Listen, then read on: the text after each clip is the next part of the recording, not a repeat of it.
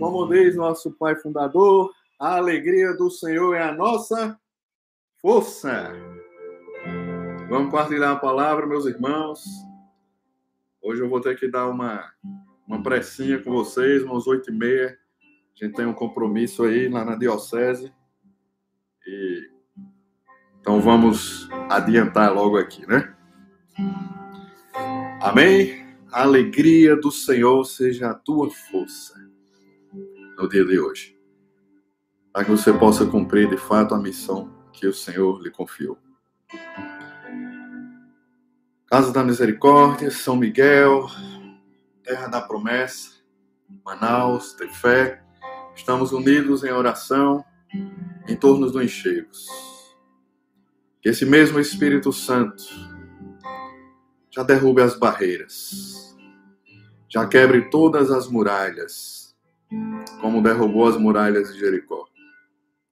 Pela força daqueles que estão unidos em nome de Jesus em torno da Sua palavra. Muito bem, meus irmãos, Evangelho do dia. Evangelho de João, capítulo 2, versículos 13 a 22. João 2, de 13 a 22. Se você já abriu, parabéns. Se você não abriu ainda, demorou, tem que treinar mais. Eu vou começar a ler. O Senhor esteja conosco, Ele está no meio de nós. Proclamação do Evangelho de Jesus Cristo, segundo João.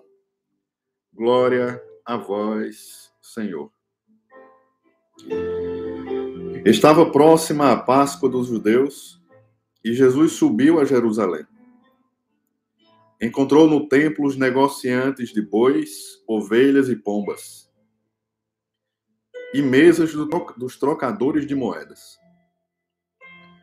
Fez ele um chicote de cordas, expulsou todos do templo, como também as ovelhas e os bois, espalhou pelo chão o dinheiro dos trocadores e derrubou as mesas.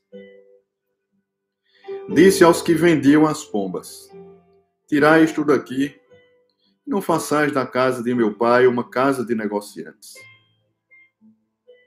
Lembraram-se então os seus discípulos do que está escrito: O zelo da tua casa me consome. Perguntaram-lhe os judeus: Que sinal nos apresentas tu para procederes deste modo? Respondeu-lhe Jesus: Destruí vós este templo, e eu o reerguerei em, em três dias. Os judeus replicaram: Em quarenta e seis anos foi edificado este templo, e tu has de levantá-lo em três dias? Mas ele falava do templo do seu corpo.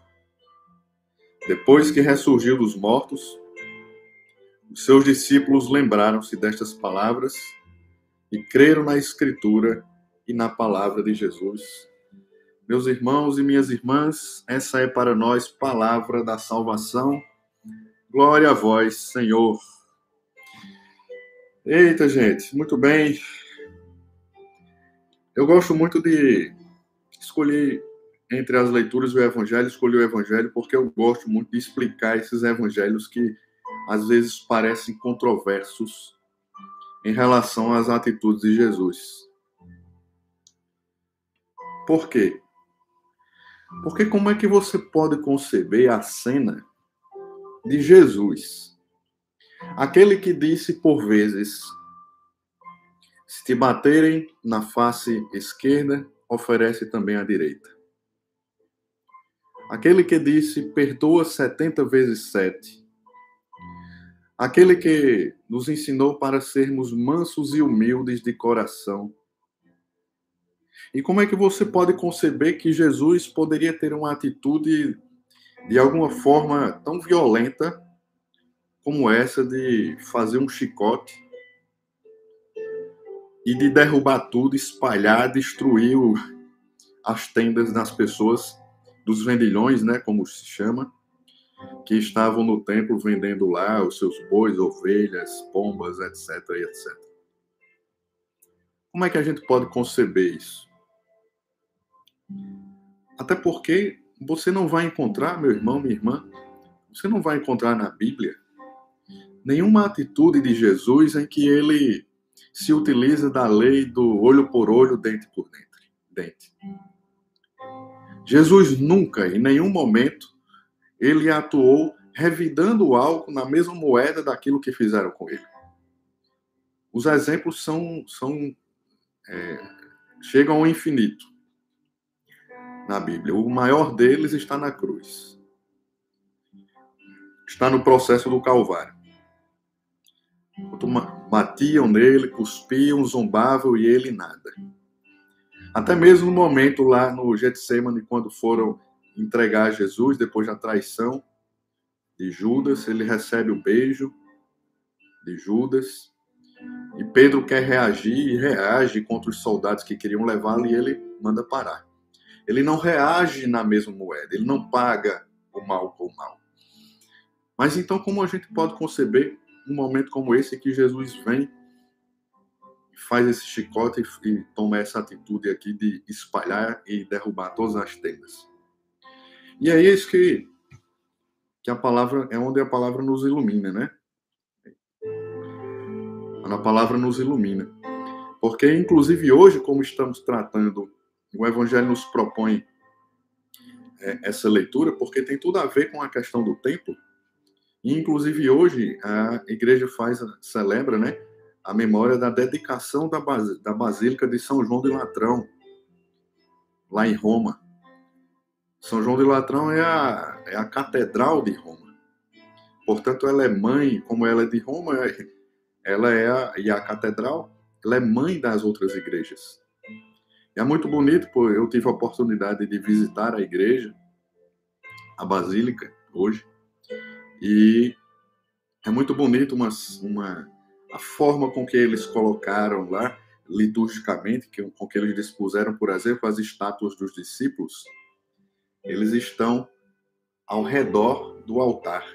O altar lá na frente, eles estão aqui ao redor. E o significado daquilo é que os discípulos, os apóstolos, estão em reunião com Jesus. Então, você entrar naquele lugar e enxergar essa reunião dos apóstolos com Cristo, é algo bastante impactante. Né? A igreja celebra isso hoje. Porque, meus irmãos, então, essa atitude de Jesus? E aí você vai compreender, então, a partir de agora, que Jesus estava, a palavra diz que estava próximo à Páscoa dos judeus, Jesus subiu para Jerusalém e encontrou no templo os negociantes de bois, ovelhas e pombas, e mesas de trocadores de moedas. Você percebe logo no versículo 13 que a atitude de Jesus ela foi meio que premeditada de fazer o que ele fez. Porque no versículo, perdão, no versículo 15 diz: "Fez ele um chicote de cordas". É como ele não já chegou lá pronto, ele viu o que estava acontecendo e ele mesmo teceu o chicote na hora. Como quem diz assim, não fez alarde, não ameaçou ninguém, Fui lá fazendo o chicote e olhava assim o que era que estava acontecendo no templo. Teceu o chicote e foi lá e derrubou tudo. Mas como é que esse manso e humilde de coração faz isso? Veja, a grande questão aqui, meus irmãos, é que Jesus ele não comete uma violência de cunho pessoal. Ele não revida um ataque, ele não revida um mal com essa atitude.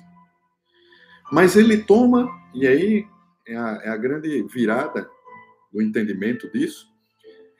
Jesus ele faz aquilo que precisava ser feito porque era a única forma de fazer. Veja que o contexto dos vendilhões do templo era algo extremamente horrível. Não eram pessoas humildes vendendo coisinhas lá para sobreviver, não. Muito pelo contrário, eram pessoas se aproveitando da religiosidade do lugar para extorquir e achacar os outros.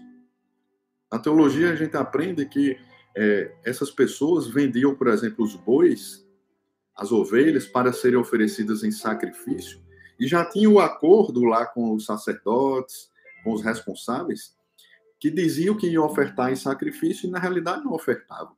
Dava meia volta, devolvia o boi para quem tinha vendido recebia ali a parte dele e dizia a quem entregou o boi que tinha oferecido o sacrifício. Sem falar nos roubos que tinha, nos juros que se cobravam nesses, é, com esses trocadores de moedas.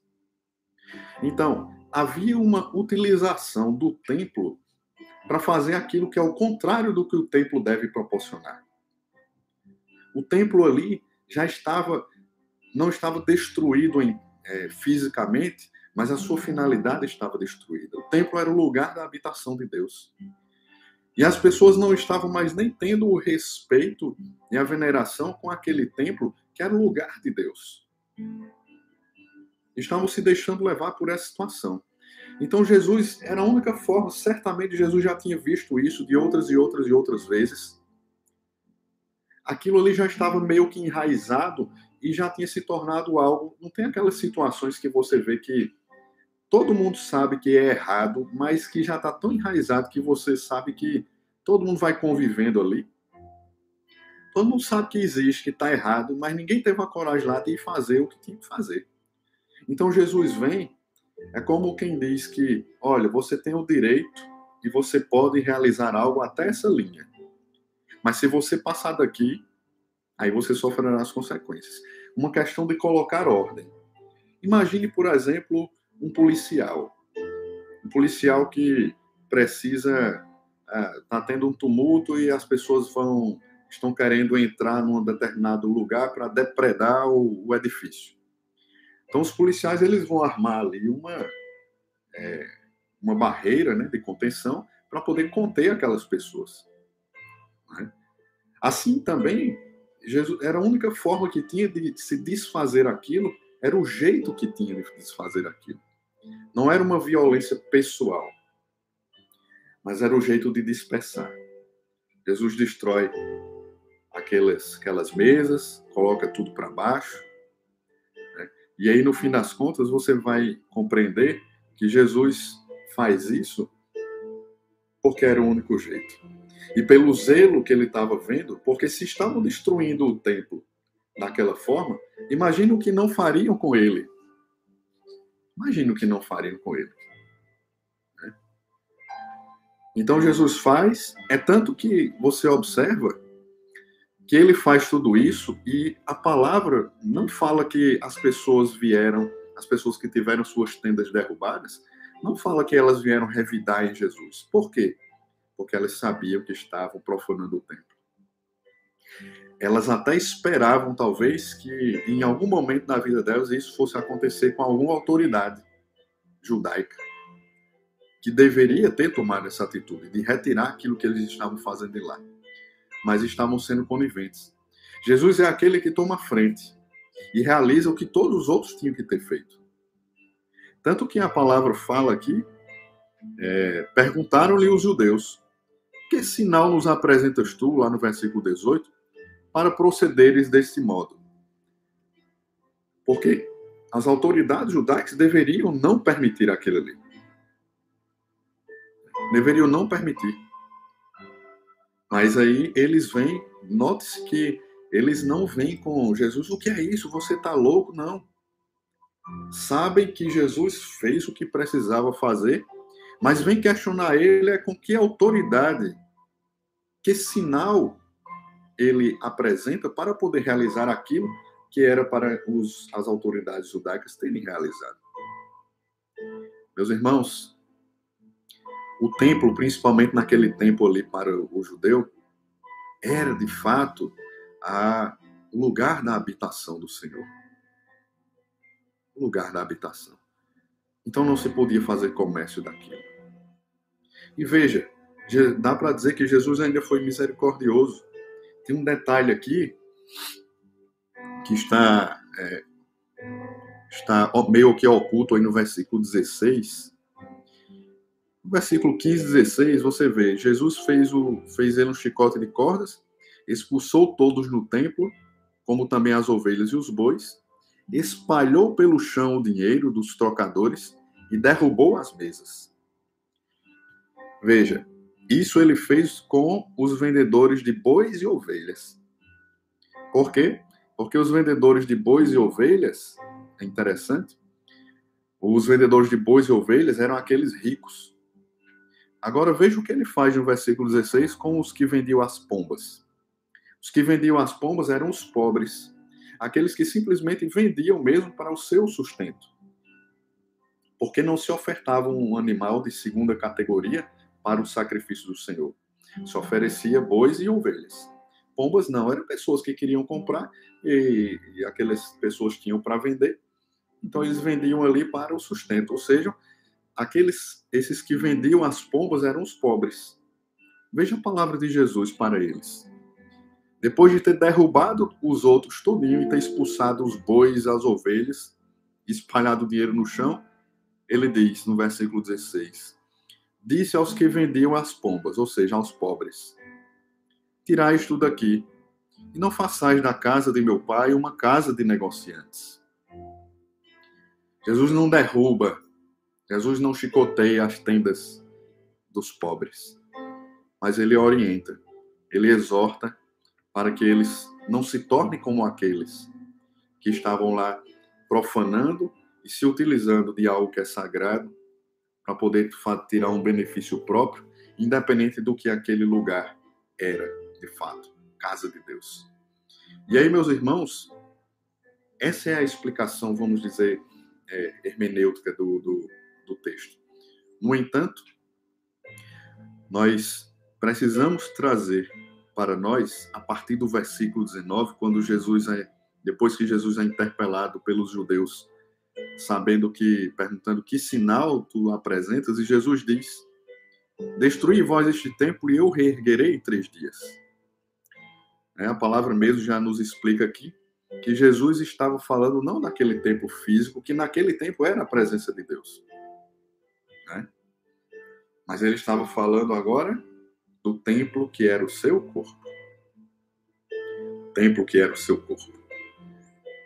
E que esse sim seria morto e três dias depois ressuscitaria. Tanto que os próprios discípulos, a palavra diz no versículo 22, que depois que Jesus ressuscitou, eles se lembraram do que Jesus quis dizer nesse momento. E aí, meus irmãos, nós temos uma reflexão a mais a fazer. Nós temos uma reflexão a mais a fazer nesse sentido. É que se Jesus teve o zelo para com a casa do Senhor, porque era a presença dele, eu vou dizer a você que é batizado. Eu vou dizer a você que, de alguma forma, acredita nesse Deus Todo-Poderoso. É que você, independente das falhas, dos seus erros, das suas, dos seus pecados, você é um templo do Senhor, porque um dia o Senhor soprou o Espírito sobre você e esse espírito é manifestado a partir do dia em que você foi batizado. Portanto, você é um como que um Shekinah. Você é uma um lugar da habitação de Deus. Se naquele tempo, se naquele tempo os judeus tinham a presença de Deus no templo, hoje nós podemos dizer que Deus está presente no templo que é o meu corpo.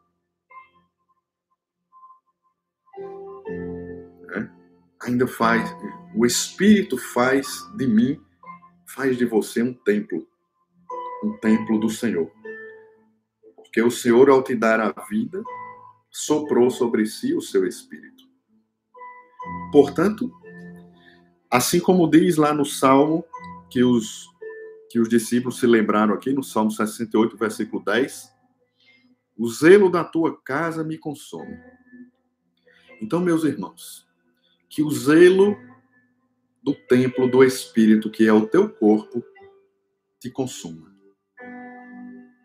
Que você possa verdadeiramente assumir essa, essa palavra e essa imagem do templo como o templo do seu corpo e do seu coração. Um lugar que não permite que, que seja usurpado por ninguém. Padre Fábio de Melo já diz, né? Que o, que o, o nosso coração desde que a gente assim assim o, o faça, nós somos é um território sagrado, é um território santo.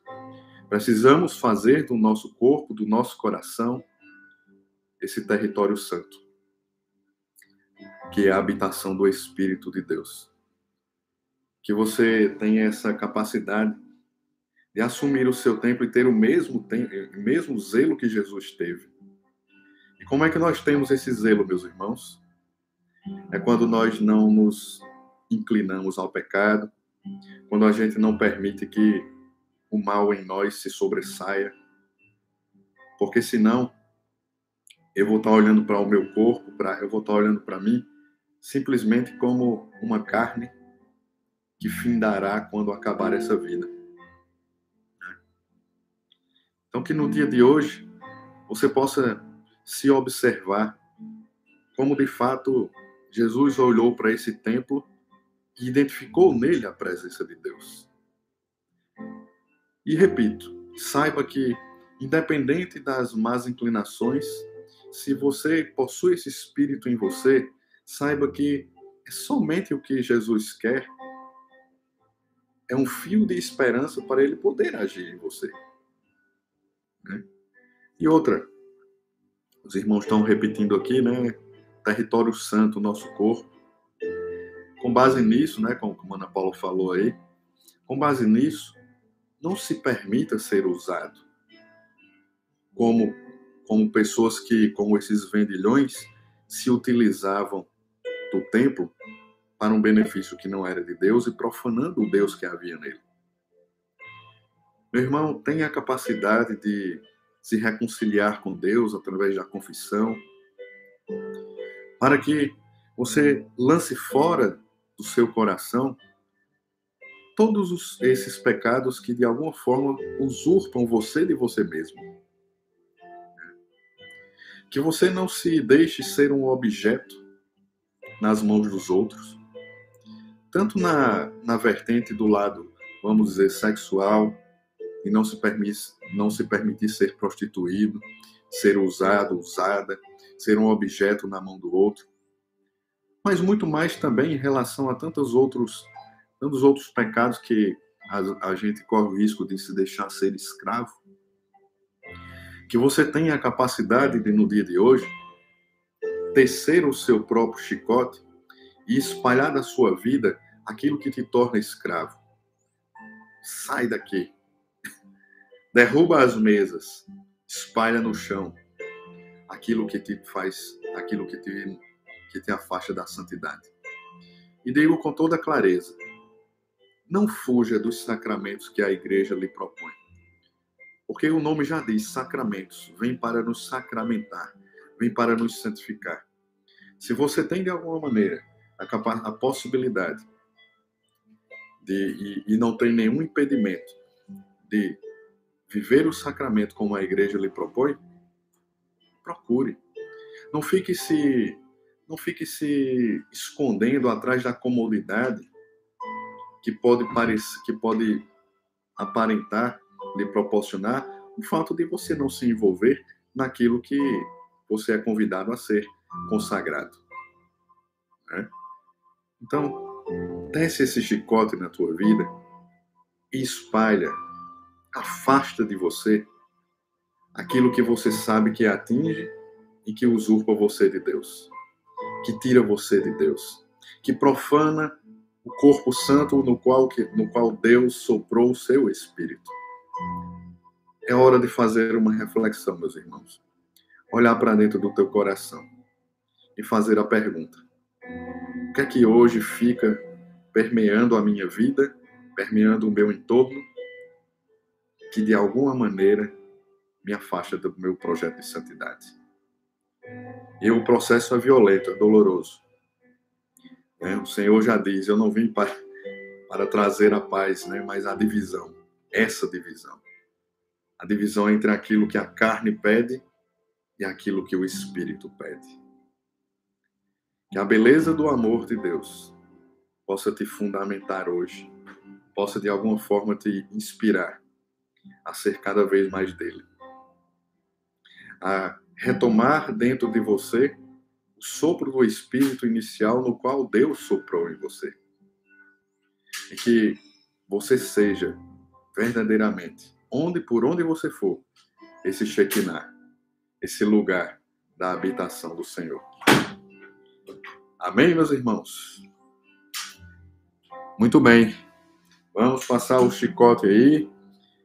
Como eu disse a vocês no início, hoje eu vou ter, vou ter que sair um pouco antes, a gente tem um compromisso lá na, na Cúria. Mas vamos deixar vocês com essa mensagem aí. E mais uma vez, pedindo a você que no meio desses vendilhões aí, você guarde a sua fé.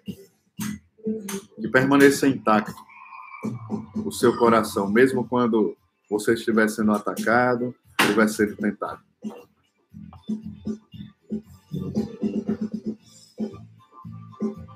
Deus abençoe vocês.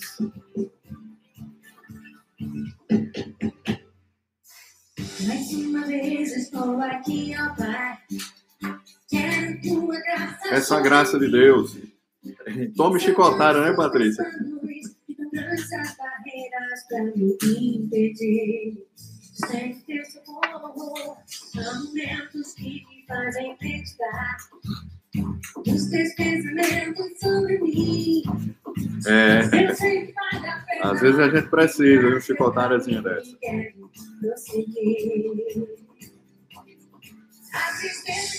Deus abençoe, tchau. Valeu. Aí, Ju.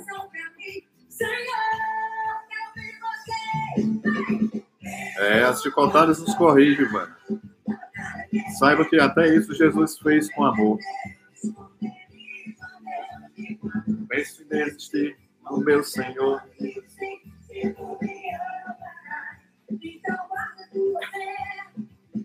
Mi, ó, Mira Brantes me deu muita chicotada.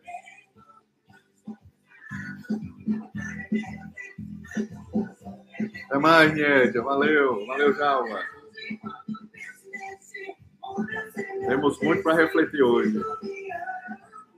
Muito bem. Guarda a tua febre. Se for preciso chicotear, chicote. Lança fora os vendilhões da tua vida. Não queira ter do teu lado aqueles que só querem usurpar, usurpar você de Deus. Amém?